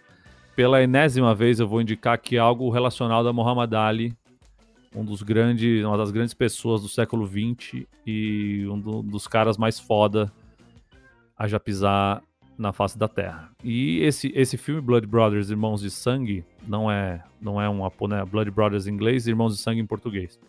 Conta a história da relação do Muhammad Ali com o Malcolm X, outra grande personalidade pelos direitos civis, pela causa liberdade liberdade negra nos Estados Unidos, do embate muito mais combativo e muito mais é, olho, sangue no olho. Então conta ali a trajet as faz um, um preâmbulo ali dos, das trajetórias do Muhammad Ali e do Malcolm X, de como eles chegaram nessa, nessa parte do ativismo negro nos Estados Unidos, de como eles se conheceram e criaram uma amizade maravilhosa, e de como um influenciou o outro, e de como um ensinou o outro várias coisas, e como a política dentro da, da religião escolhida por eles, que era a nação do Islã, e como a, a, briga do Malcolm X com Eli, Elijah Muhammad, que era o, o, sacerdote supremo ali da nação do Islã, acabou com essa amizade e, e eles, assim, até o Malcolm X morrer, eles não se falavam, se trocavam farpas pela imprensa e tal. E de como essa. Isso já é, já é um, um viés meu, né? De como essa é, não é radicalismo religioso, essa fé cega. Fundamentalismo, enfim. Fundamentalismo religioso e a fé cega numa personalidade pode fazer até uma das pessoas mais é, brilhantes do século XX e, e, um dos caras que mais tinha visão assim do que estava acontecendo cometer um erro como esse, que foi romper com, com o Malcolm X, que era um amigo dele, um cara que considerava da família, as famílias se frequentavam, o cacete. Por causa de uma briga política dentro da religião, os caras pararam de se falar, ficaram se xingando na, na imprensa, não podiam ser fotografados juntos, enfim. É, e foi uma das grandes, grandes, um dos grandes arrependimentos do Muhammad Ali até o fim da vida dele, como a filha dele vem fala ali no, no documentário. Então, são essas minhas duas dicas. Folha, o podcast Folha Ilustrada, o episódio Nos Tempos do Imperador Racismo na TV, e Blood Brothers, ou Irmãos de Sangue em português, que é a história do Muhammad Ali e Malcolm X, da amizade e rompimento deles. Muito bem. Olha, eu vou fazer meu quadro aqui rapidinho antes de chamar a Mari. É, eu já tinha assistido faz algum um tempinho já, mas eu acabei não dando de qual é a boa no programa passado que é o filme Quanto Vale da Netflix. Inclusive gravei um episódio do Cinemático sobre. É, se você curtir, tiver interesse ou assistir o filme, quiser ouvir um debate, vai lá em cinemático.b9.com.br para ouvir. Que é um filme que veio aí logo no, bem na semana dessa, dessa, dessa que marca os 20 anos aí do atentado do 11 de setembro, né? Nos Estados Unidos. É um filme dirigido pela Sarah Colangelo com o Michael Keaton de protagonista. É, e é um filme, cara, eu me surpreendi o quanto eu gostei, porque é um filme basicamente de papelada, de burocracia, de salas de reunião. É, e eu acho que só do filme conseguir fazer um drama né, em cima disso já é um, já é um enorme feito, né? De manter você é, colado ali na telinha enquanto ele faz esse drama todo aí de papelada. E basicamente o nome do filme é esse porque eles começam discutindo né, uma, uma questão filosófica de quanto vale a vida, né? De quando você, uma empresa, né, um governo precisa indenizar alguém, né, uma família porque alguém morreu, é o como você bota valor nisso, né? Quanto, quanto dinheiro vale a vida de alguém? Então ele começa com essa discussão para dizer que no direito, na, na, filosofia você pode nunca chegar nesse número e dizer que uma, uma vida não, não tem valor, mas no direito tem, né? A lei vai estipular é um valor para a vida de alguém, né? é, é, não importando ética ou discussões filosóficas, né? E aí ele mostra a história real de um advogado que nos Estados Unidos fez todo o processo é, é, junto ao governo, né, e às famílias é, de quanto que o governo americano ia indenizar as pessoas que foram vítimas do 11 de setembro, né? Não só as pessoas que foram vitimadas diretamente, mas até os efeitos é, colaterais ali, né? Pessoas que morreram depois, bombeiros que trabalharam no resgate e morreram semanas depois. É, então, é, o, o, filme todo gira em torno disso, desse cara trabalhando em como encontrar o valor, né? Fazer uma equação que vai definir o valor da vida dessas pessoas. Cara, foi um, acho que um dos melhores filmes que eu assisti esse ano, passou meio batido aí no catálogo da Netflix. Então recomendo muito que você procure aí quanto vale e depois que você assistir ao filme, é, Ouço Cinemático, né? Que gravamos lá uma hora de debate sobre o filme no nosso podcast cinemático. Tá bom? Bom demais. Mari, e você? Tem qual é a boa aí pra gente? Tenho. Eu fiquei pensando aqui o que, que eu ia indicar. E daí eu resolvi indicar quem me indicou para participar ah, desse podcast claro. hoje. Então, é um, uma troca aqui, né? Ela nem estava sabendo. É, eu vou indicar o Instagram que chama Fuja da Fraude. É um Instagram que dá várias dicas é, e, e, coloca vários exemplos desses golpes de SMS, de WhatsApp. Então é bem legal para você ficar como consumidor é mesmo. Da Susan, Susan Pastega, né? Exatamente. Susan Pastega foi a pessoa que me trouxe para o mundo de prevenção à fraude e ela que me indicou para participar aqui hoje. Então eu estou indicando o Instagram dela, é muito bom. E é, é legal para a gente ficar de olho no que está acontecendo de fraude e a gente se prevenir. E ela também tem um TED Talk muito bom, é, que o título do TED Talk eu anotei aqui porque eu não tenho memória, é Corra Riscos, Construa Sua História e Abrace Suas Imperfeições. É, eu acho que é um TED Talk muito legal. Tem uma coisa que me marcou, assim, que ela fala de datas, né? Que uma, quando uma coisa muito impactante na sua vida acontece, você lembra daquela data, né? Você lembra certinho. E ela vai contando isso de como a história dela foi acontecendo. enfim, tô fazendo essa troca aqui de, de, de favor, indicando o Instagram dela e o TED Talk dela. Muito bom, bela dica. Bom demais. Já tô seguindo aqui o Fuja da Fraude, que é um tema importante. Vou mandar pra minha mãe também. Minha mãe é louca pra clicar. Minha mãe é louca pra clicar em, em, link. As mães. Ah, ganha um barril de Heineken grátis. A Heineken na pandemia tá dando barril de grátis pra vocês. Ela vai lá e clica e me passa o link. Até parece, né? Muito bem. Ajuda, ajuda a seguir esse Instagram aí. Ô, Luiz Assuda, finaliza aí, por favor, com chave de ouro. Finalizo. Eu, eu, eu fiquei muito vidrado faz um tempo já, quando assisti numa batelada só, uma série que provavelmente alguém já deu no passado, mas eu, eu, eu continuo chocado ao ir descobrindo cada vez mais a tal da influência sueca na música pop mundial né? Que é um documentário do, do, Netflix que é o This is Pop. Bom demais. Acho que eu já dei aqui o This is Pop, é bom demais. Ah, é. é ótimo. E esse episódio da música sueca é muito bom, mas o, o, um episódio que eu guardo com é, particular carinho é o da guerra entre Blur e Oasis. Olha só, é mesmo. Se tiver, né, éramos gente naquela época, né? Então, gostoso de ver, oito episódiozinhos que esvaziam a cabeça. É demais. Né? E conta um pouquinho da, da história da é música pop do Boys to é maravilhoso. Eu gostei de todos os episódios, até o do música country, que não é uma coisa que eu gosto.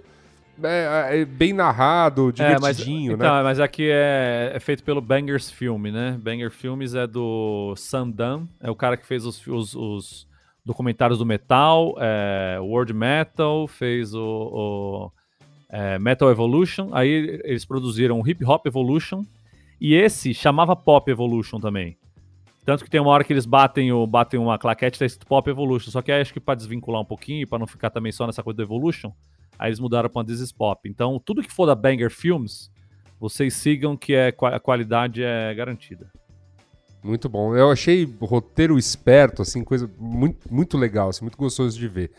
E eu também confesso que eu tô numa bobeira enorme, assim, que todo mundo tem que ter suas guilty pleasures, né? E eu tô tendo uma que eu não esperava com aquele The Masked Singer Brasil. Inclusive, eu tenho usado os meus personagens favoritos em ordens trocadas como algumas senhas. Brincadeira, jamais façam isso.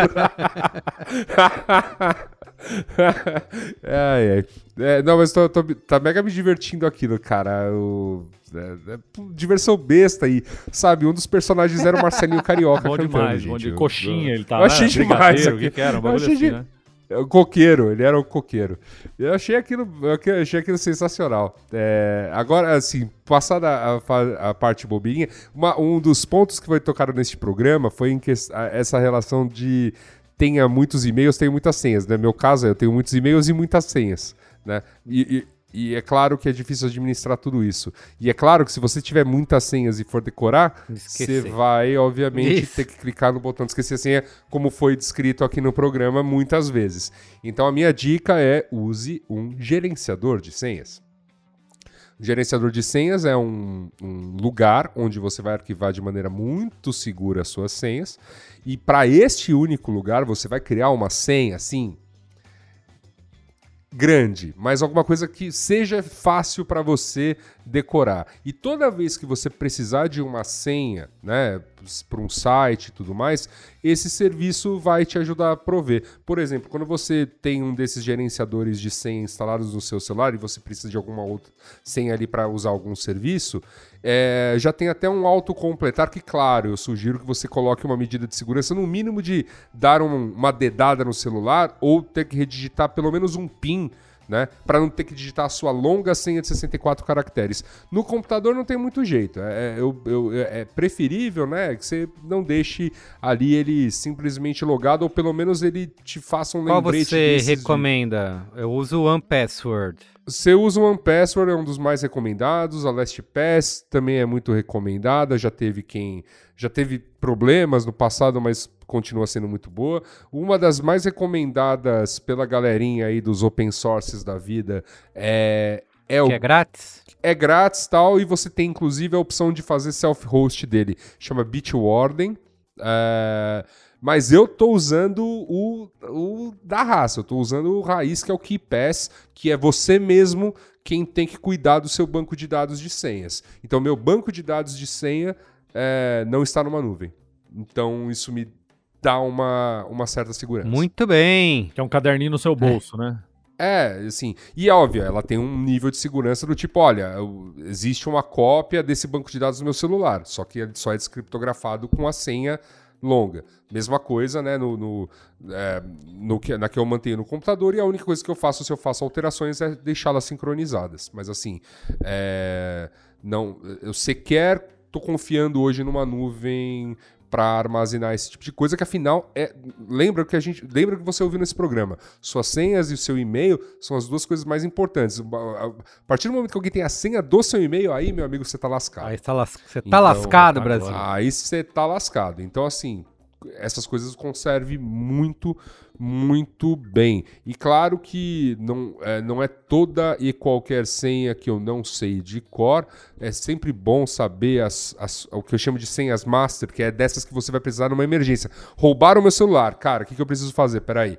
Sabe, tem que ter umas. Você tem que ter aquelas cinco senhas que você manja bem. Mas Cinco pro resto, senhas. cara. É, mas pro resto, tipo, sei lá, pro, pro teu e-commerce, pro. Cria sabe, tudo senha pra- nova. É senha nova, senha grande, entendeu? 32 o mínimo, 60, a partir de 64 o recomendável. Caramba. Tá. Caracteres, é. Muito bem. E é isso. E é isso aí, Ótima gente. dica Então essa. tá, né? Per- Muito perfeito. Você é louco, já tô, tô até suando aqui. Gente, muito obrigado, viu? Foi incrível esse programa aqui.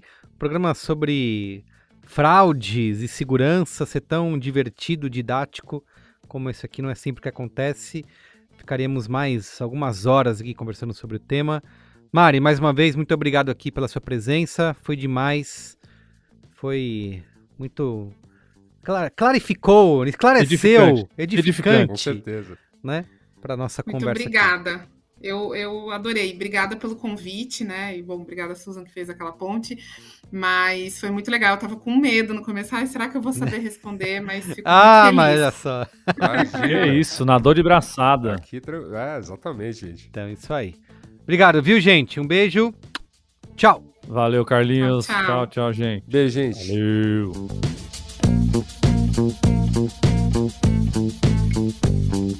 Então é isso, gente. O programa de hoje fica por aqui. Lembrando que o Braincast é uma produção B9, apresentado por mim, Carlos Merigo. Hoje na companhia de Luiz Assuda, Marco Melo e Mari Soto. Eu faço a coordenação geral junto da Juva Lauer e Cris Bartz. A produção é da Beatriz Souza. Apoio à pauta e pesquisa Iago Vinícius. A edição é de Vitor Souza, com a supervisão de Alexandre Potashev e apoio de Andy Lopes.